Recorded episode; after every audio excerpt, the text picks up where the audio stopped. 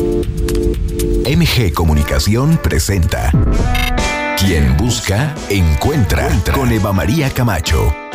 El espacio ideal para escuchar buenas ideas que nos lleven a vivir mejor. Dilemas de pareja y de la soltería. Soluciones tecnológicas para la vida cotidiana. Arte y cultura. Música, literatura. Mundo de los placeres. Experiencias únicas. Te invitamos a que te quedes con nosotros durante la siguiente hora. Descubre la mejor versión de ti. Esto es Quien Busca, Encuentra, Entra con Eva María Camacho. Escuchas a Eva María Camacho en Quien Busca, Encuentra. Regresamos.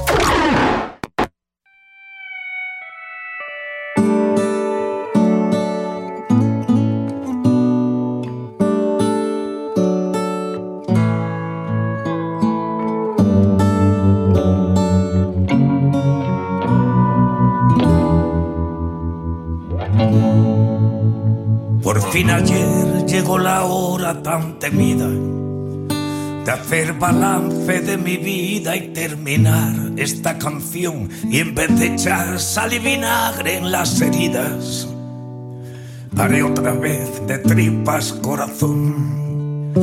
No me veréis en venidor con el incenso. Nadie me tiene que explicar que dos y dos no suman cuatro que la poesía es el desván de un metaverso, donde las musas se desnudan como albatros. No tengo nada que olvidar de mi pasado, por eso espero que el olvido no se olvide de quién fui.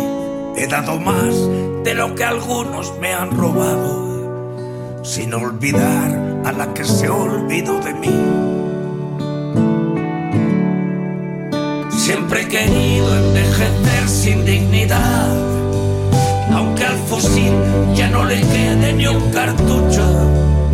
Si el corazón no rima con la realidad, cambio de rumbo sintiéndolo mucho.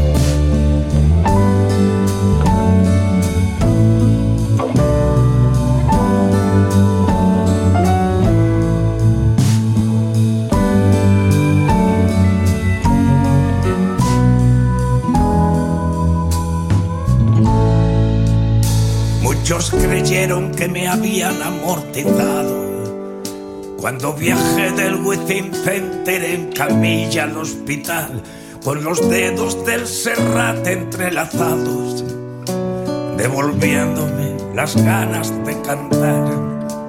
El pan de ayer no es un buen postre para hoy. Mañana lunes es momento de inventarse y apostar ya que Fernando me ha pintado en esta peli tal cual soy, un taur que no se cansa de arriesgar. Siempre he querido envejecer sin dignidad, aunque al fusil ya no le quede ni un cartucho, si el corazón no rima con la realidad. Cambio de tercio, y así, sintiéndolo mucho, se llevó el Goya a mejor canción original este fin de semana, El Flaco de Úbeda, que también estuvo cumpliendo años. Joaquín Sabina con nosotros en el eje musical del día de hoy. Y seguiremos en la música este lunes que hemos querido traer además tracks clásicos para el amor. A cargo de nuestro experto en apreciación musical, Jorge Cabal, ya está con nosotros Jorge Martínez Herrera, querido. Qué bien, qué buen paseo nos vas a tener el día de hoy. Vamos de tu mano, ¿cómo no? ¿Cómo están? Claro, vámonos Bienvenido. un poquito. Pues sí, este... Es interesante cuando llegan estas fechas analizar un poquito la, la música que se suele tocar, no ahora, sino desde siempre, ¿no? Música que este que grandes eh, íconos de la música han, eh, han hecho famosos y que gracias a ellos se ha hecho una y otra vez, este, quizás alguna canción, ¿no? Entonces, bueno, eh, generalmente hay grandes canciones que son muy sonadas. Ahorita les escudriñamos un poquito más y nos damos cuenta de que hay este pues canciones muy emblemáticas desde los años 60, bueno, y hay mucho más anteriores, ¿no? Pero eh, canciones de amor, pues qué barbaridad, ¿no? por ejemplo, eh, desde los tiempos de Elvis Presley, quien no recuerda a este magnífico cantante, ícono, hombre, showman y demás, que eh, lanzó una canción en algún momento dado que se llamaba Can't Help Falling in Love. Ah, No qué sé por ahí si la recuerden. que por allá del año 61 fue este, lanzado. Y eh, precisamente este tema, quien lo recuerde por ahí, era em, pertenecía, pertenecía a la banda sonora de Blue Hawaii. Esta era una, una película, bueno, pues que estuvo muy en boga en sus, este, en sus momentos. Y eh, perteneció al álbum Promesas y Mentiras, de, precisamente de, de Elvis Presley. Esa. Esa canción que están oyendo de fondo precisamente es esta de la que estamos hablando. Yo creo que todos en algún momento de, este- de nuestra existencia la hemos escuchado, ¿no? Es una de las canciones también que en múltiples versiones han existido, que han este que han, se, se han hecho eh, muchos intérpretes famosos también con ella. Ahora, hay otro monstruo de la canción, de la voz también, un gigante, que es Frank Sinatra. Frank Sinatra, bueno, lo recordamos por muchísimos trabajos orquestales, este, por trabajos con, con, su, co- con su grupo, con su ensamble. Pero bueno, sabemos que este ha sido multiganador de Grammys. Pero precisamente con la canción Extraños, Strangers in the Night, Extraños en la Noche, él recibe dos premios Grammy por su trabajo del 67. ¿Y cuáles fueron estos? Fueron precisamente el disco del año y la mejor interpretación vocal masculina. Bueno, recibió los discos de platino, etcétera, etcétera. Hay algo interesante que podemos eh, mencionar de Strangers in the Night, que quizás este, no lo sabíamos. Esta eh, originalmente se llamaba Betty Bye. Era el, el tema, el título original. Eh, y la, la, eh, inició cantando la cantante Melina Mercury. Y ella pensó que la voz de un hombre sería más acorde con la melodía y eh, de hecho se la ofrecieron pero no la cantó realmente Melina. Entonces la rechazó ella y se le, se le ofrecieron precisamente a Frank Sinatra bajo el título de Broken Guitar. Ya le cambiaron el título por primera vez a Broken Guitar. Y entonces este, a este no le gustó la letra, que fue reescrita y retitulada como Strangers in the Night, finalmente. Y pues es este el resultado que estamos oyendo, que es eh, muy, muy famoso, muy conocido. Y esta eh, canción ha sido versionada por grandes artistas más, como Richard Clayderman, Peggy Lee, Fausto Papetti, Bobby Solo, Ray Conniff, Diana Rose, Beth Midler, José Guardiola, los, Supremes, eh, James Brown, eh, Sandro, Marco Antonio Muñiz, José Feliciano, Julio Iglesias, etcétera. Así es de que bueno, es una de las grandes canciones de amor que han existido dentro de, de las listas, ¿no? Ahora, Without You. Without You es este, una canción de Harry Nilsson. También nos remontamos a los 70s. Está eh, en el año 1971.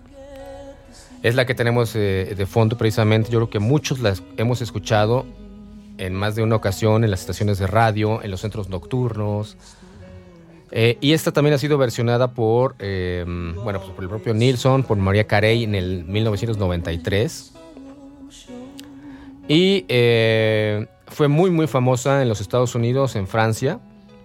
Y ha seguido siendo favorita dentro de las canciones de, de amor de todos los tiempos.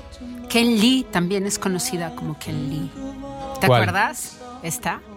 Ah, es una broma. ¿Te acuerdas que hay, un, hay una concursante en American Idol que entra a hacer el casting de esta, con esta canción y no la sabe pronunciar? O sea, todo el tiempo nada más va haciendo vocablos. Ajá.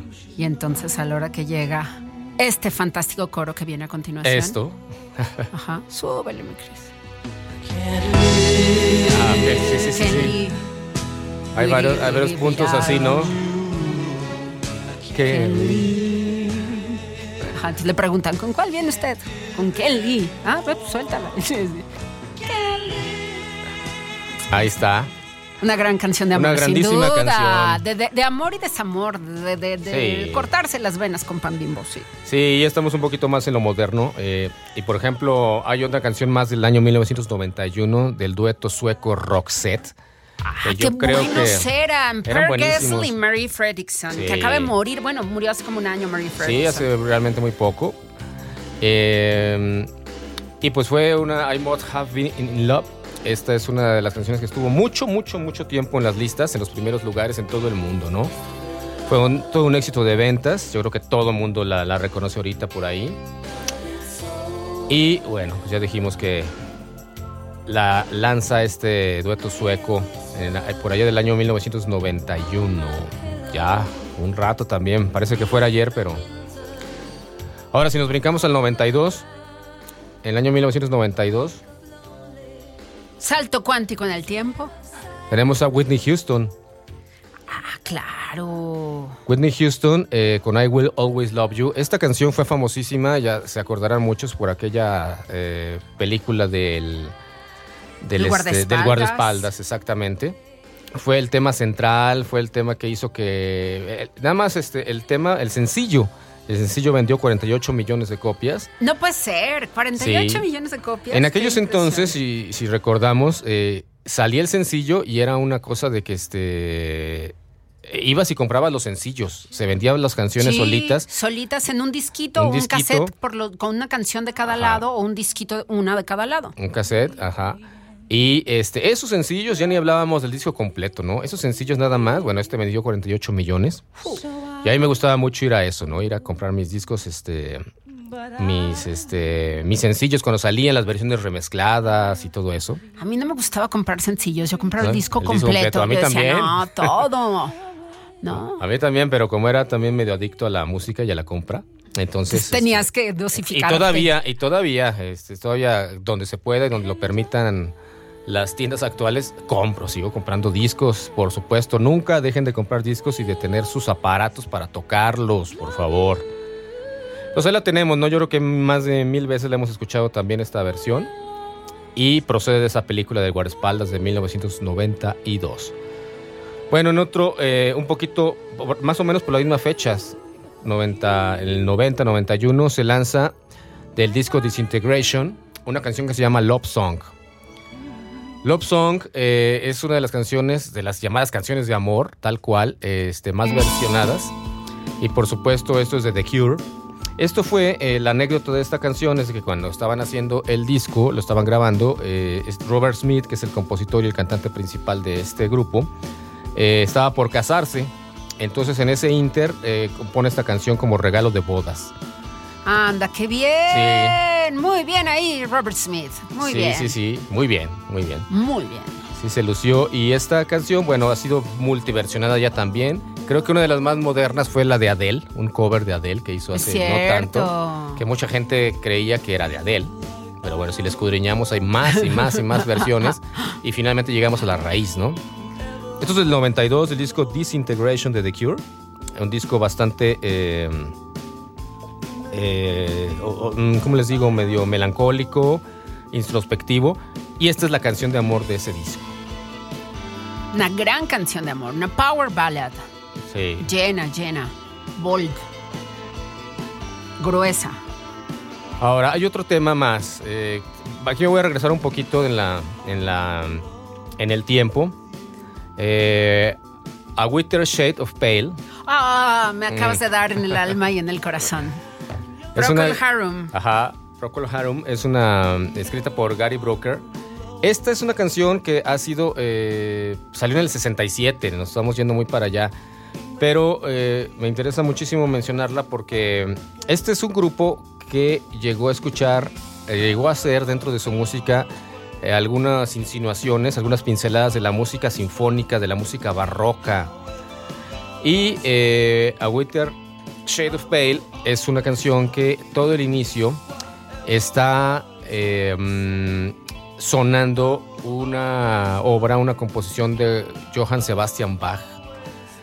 Y esto era así como que platicado, era comentado en sus momentos, los cuales este, por qué, eh, por qué lo estaban haciendo, pero ellos tenían siempre la inclinación hacia esto. Y lo que lograron hacer fue de que este, a esa obra, a esa composición de Sebastian Bach, le pusieron letra, le, pusieron percusiones y crearon toda una. Una, este. mm, Pues una canción realmente, cuando no estaba siendo concebida de, esa manera, ¿no? Entonces, bueno, eso es de 1967. Yo ahí tengo, siempre tengo duda, o más bien escudriño la canción y la letra siempre me llama la atención. Digo, a ver, ¿qué quisieron decir con esta maravilla? Que la melodía es tremenda, inolvidable. Ahí la. Y además, en estos pasados clásicos, como tú lo acabas de mencionar, bueno, también siempre sorprende, pero la, la letra, yo siempre digo, ¿qué, qué- qué quisieron decir con esto? O sea, da para muchas hay interpretaciones. tanto, hay tanto que, que se puede eh, uno exacto interpretar desde su propia perspectiva, ¿no? Y luego eh, lo bueno es ir a analizar, ir a, a- a ver qué onda, realmente si hubiera alguna explicación del autor. Claro. Está buenísima, le podemos escuchar. Todo eso viene de Bach. Se, se oye hasta, se oye hasta el órgano de Sí, iglesia sí. Y, y demás.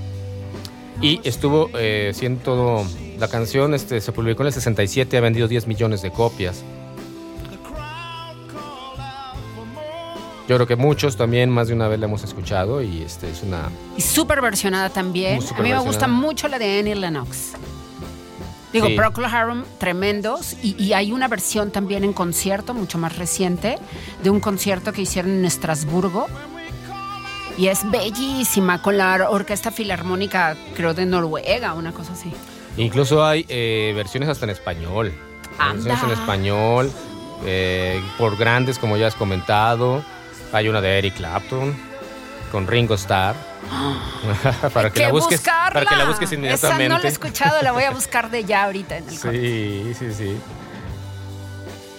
Wow. Sí, sí enamora, como no, no, no. Qué, qué canción, qué barbaridad. Sí, es Qué una, contundencia. hay una variedad tremenda.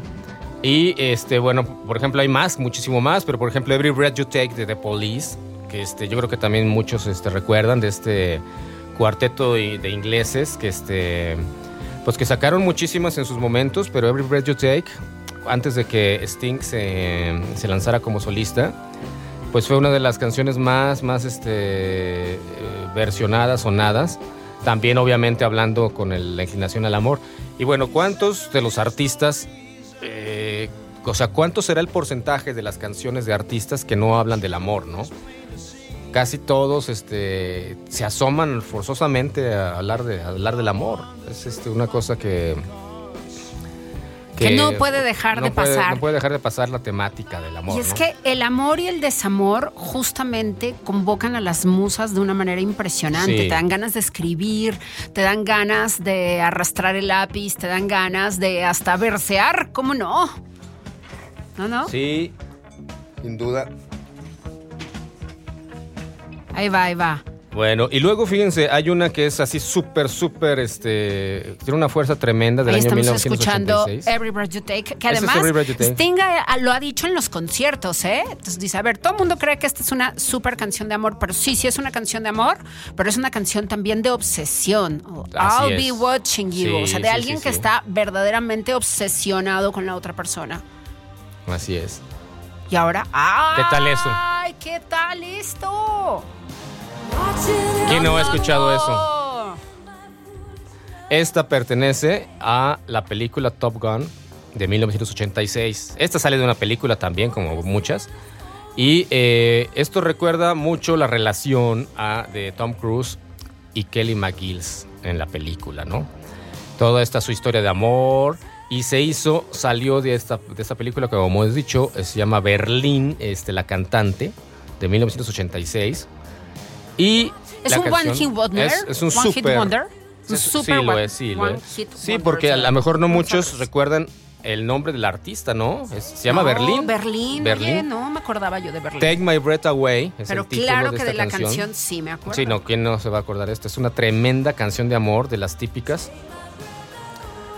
Y este, hay más, eh, por ejemplo, de otras, este, de otras películas, por ejemplo, de la película Ghost de 1990, que eh, pues eh, se narraba la historia del personaje que, que- muere y se va, pero por el amor sigue regresando y sigue regresando a, a ver a, a visitar a su amada y a protegerla y todo esto, ¿no?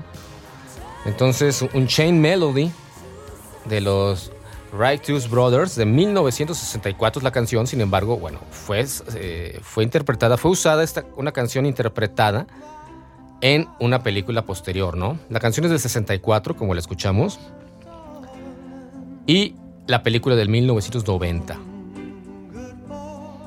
Claro, ¿quién no recuerda esa escena? Las escenas, La exactamente. escena del barro mojado.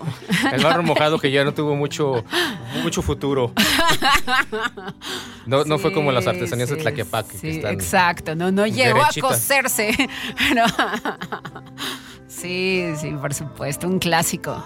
Una, una gran escena, ¿no? Es una gran Sí, escena. por supuesto. Creo que es una escena clásica de las películas. Patrick Swayze y Demi Moore Ah, sí. en Ghost. La sombra del amor, así le pusieron acá en México.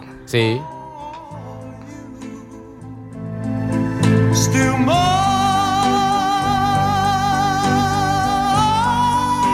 Y muchas más, ¿no? Qué manera de cantar, oye. Sí. Hay otra de un dueto. Bueno, no es un dueto.